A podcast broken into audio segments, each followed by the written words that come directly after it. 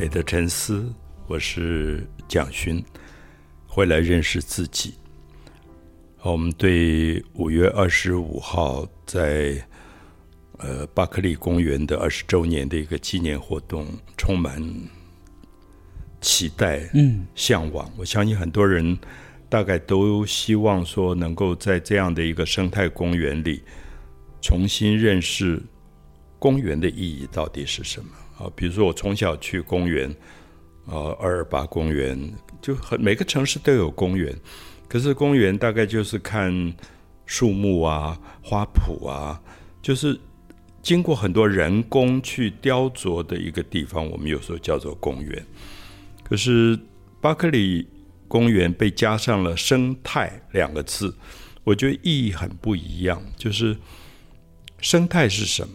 我们小时候。妈妈会很紧张，说：“哎，你你不要到那个荒野里面去，因为荒野就是有野兽啊，有很多毒蛇啊什么，他觉得不安全啊。可是我不晓得，我自己觉得，我后来很受庄子哲学的影响。庄子哲学非常重要的一个核心价值，就是说，人总是从人的角度在看这个世界。嗯，可这个世界。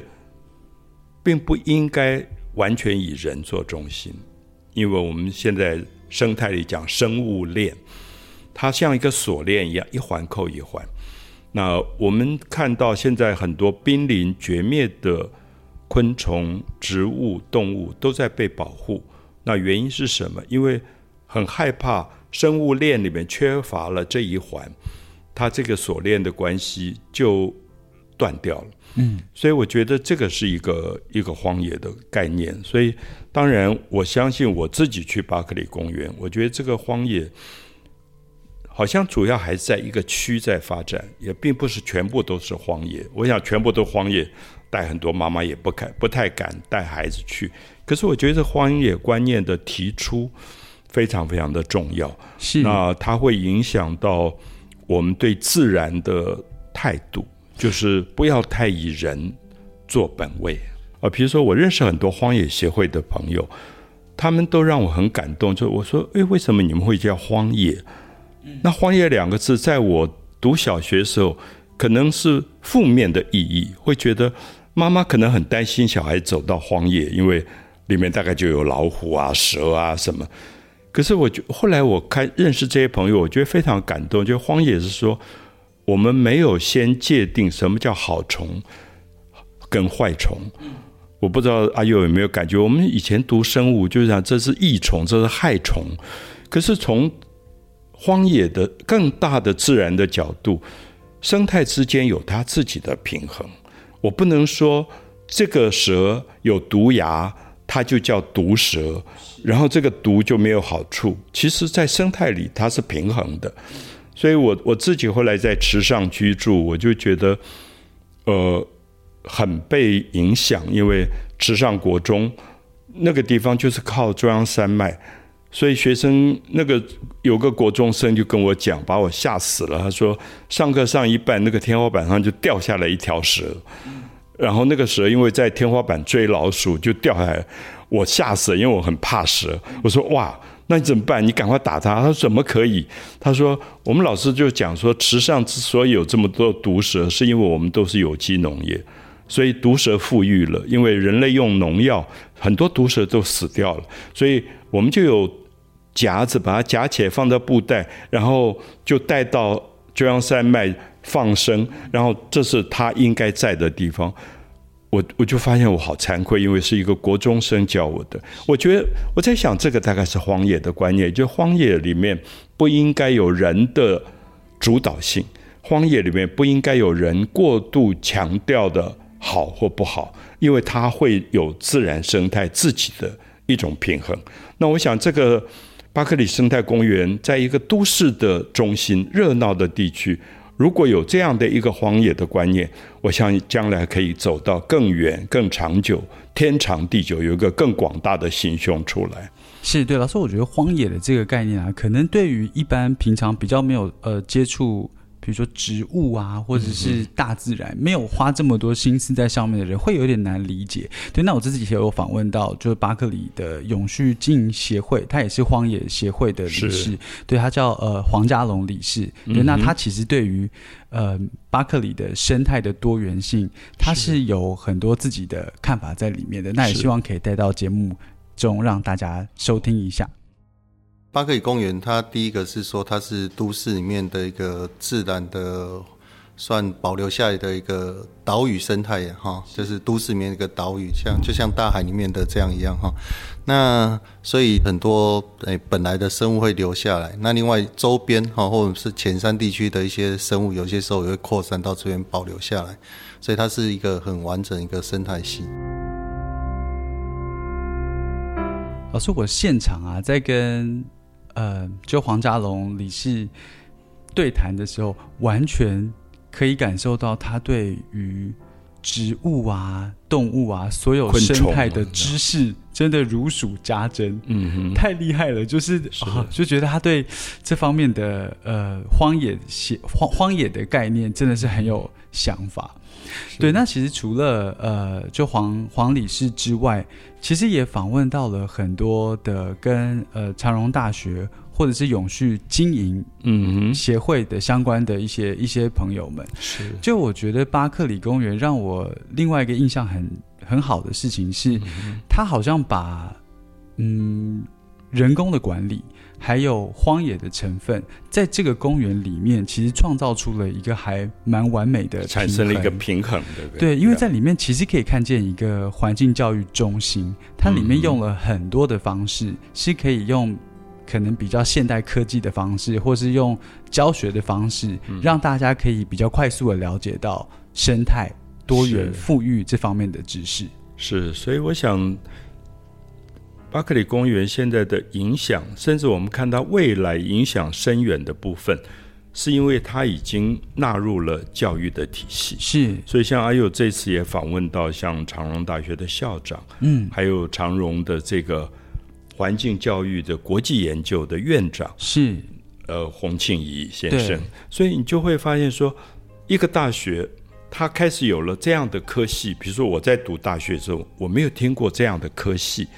那这样的科系出现，是因为台湾这个社会里面越来越能够多元化了，它重视到生态当中许许多多的多元跟平衡。嗯，那我觉得这是非常重要的一个价值观的一个改变。那纳入到学术体系以后，像甘林华老师，你访问到的甘林华老师，那上次我去的时候，他也在那个巴克利公园跟我讲到很多很多东西，因为。他重视就是永续，对。那我就忽然想到“永续”这两个字，大家知道“永”永远的“永”这个字，汉字里面就是水永远在流。嗯，它其实大家注意到“永远的永”就是水川流不息的水叫“永”，所以那个字有很深的一个意义。那永续是说，这个大自然当中任何一个存在的个别体都不应该绝灭。是，所以我们今天听到什么什么海洋的某一种鱼类绝灭，我们就很心痛，因为你不能够去伤害它。哦，我我记得以前我读孟子，你看两千年前的哲学，那孟子就强调说，那个渔网，它不要很多次啊，硕骨不入乌池，就是你要去网鱼。可是你的捕捞孔太小，所以那个鼓就是渔网，它会把鱼苗全部都捞走。嗯，那下一次你就没有鱼了。就是说，其实这个是生态的永续观念，就是说，人类要依靠大自然生存，不错。可是你不能够，呃，怎么讲，赶尽杀绝？嗯，就我们现在真的有点赶尽杀绝。所以，比如说。很多人喜欢吃尾鱼，可是尾鱼已经在某一个部分里面，如果它的生态产生了有点灭绝的这样的危机的时候，我们大概就要制衡一下。嗯所以这个永续协会也非常重要。可是现在其实都纳入了教育系统，变成环境研究的一个非常重要的，像呃真古德国际有名的这种生生态大师，是他其实在世界各地就在呼吁怎么去保护很多不同的动物、植物、昆虫。那所以我想，我们觉得巴克利公园这个生态公园提出生态这个观念，而且把永续作为它的精神，嗯。是非常重要。可是有时候我觉得好矛盾，就是永续其实是天长地久，嗯。可是我有时想，哎，天长地久这四个字是老子哲学里讲的，嗯。就是那么早两千年前就有哲学家讲天长地久。可是我们现在好像人类好多好多的行为是在违反天长地久，我们好像就尽量要剥削那个自然，然后造成气候变迁，所有的空气污染。变成说你好像这个世界已经越来越不适合生存了。那这个时候，我相信阿佑访问到在这一期当中我们要播出的嗯长荣大学校长、院长对于这个环境研究的这个学科，那我想对于五月二十五号在现场的观众都是一个很重要的呼吁，就是我们不能为了我们自己的欲望去破坏这个地球，因为我们毕竟最后只有一个地球。嗯，是像我觉得像呃永续永续经营协会的甘林华老师，还有环境教育实验学院的洪庆怡院长，甚至是长荣大学的李永龙校长，其实，在他们的谈话当中，都可以提到一个观念，就是永续。老师刚才提到的永续，除了环境应该要永续发展之外，他们在谈话里面也提到一个重点是如何把教育这件事情也变成永续。所以在呃这几位的访谈对话里面，其实可以听到他们找到了一些比较实际的执行方式，嗯可以把教育这件事情一环扣着一环的，嗯生生不息的继续传递下去。呃，我是台南市巴克里纪念公园永续经营协会的总干事，我是甘霖华。这个公园这么特别，而且又可以成为学校老师、学生的一个呃，就是学习的场域。那也可以当做市民朋友的一个环境教育的呃一个中心。所以以教育为出发，这件事情是重要的，是对的事情，我们就要去做。我是长隆大学环境教育国际实验学院的院长洪庆。一个公园，它其实可以提供出教育的功能。好，呃，当学习者他啊、呃、对这个公园够了解的时候，他甚至可以变成一个知识的传递者。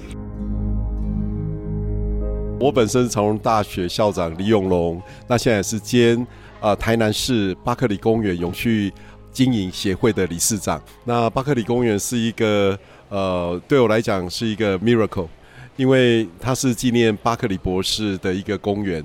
那我们本身又是教会学校，所以我们对这样的一份爱心，能够呃跨越了这么远的一个距离，然后留在台湾，变成我们的一个在地精神。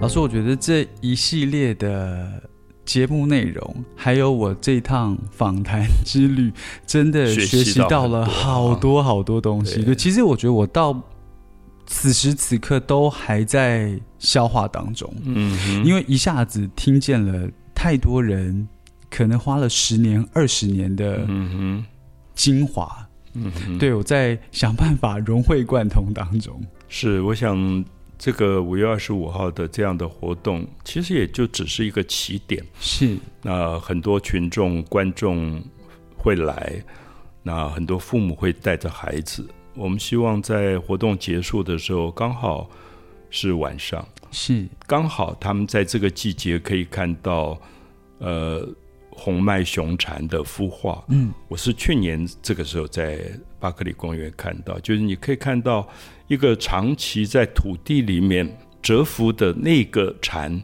慢慢爬爬到树主干上，然后从他的背部裂开，然后里面有一个新的生命诞生。嗯我就看到很多父母用手机去录影，然后告诉他们的孩子生命是怎么诞生的。我觉得那是最好的一个生命的教育。所以我们也很希望这样的活动不只是一个硬邦邦的，呃，很仪式化的庆祝会。所以最后我们希望说阿佑可以演唱愿，那我可以朗诵这个愿。我希望结尾是一个大家一起发愿的过程啊。可是我想在 Podcast 我们就不进行这一段，希望大家五月二十五号到现场见。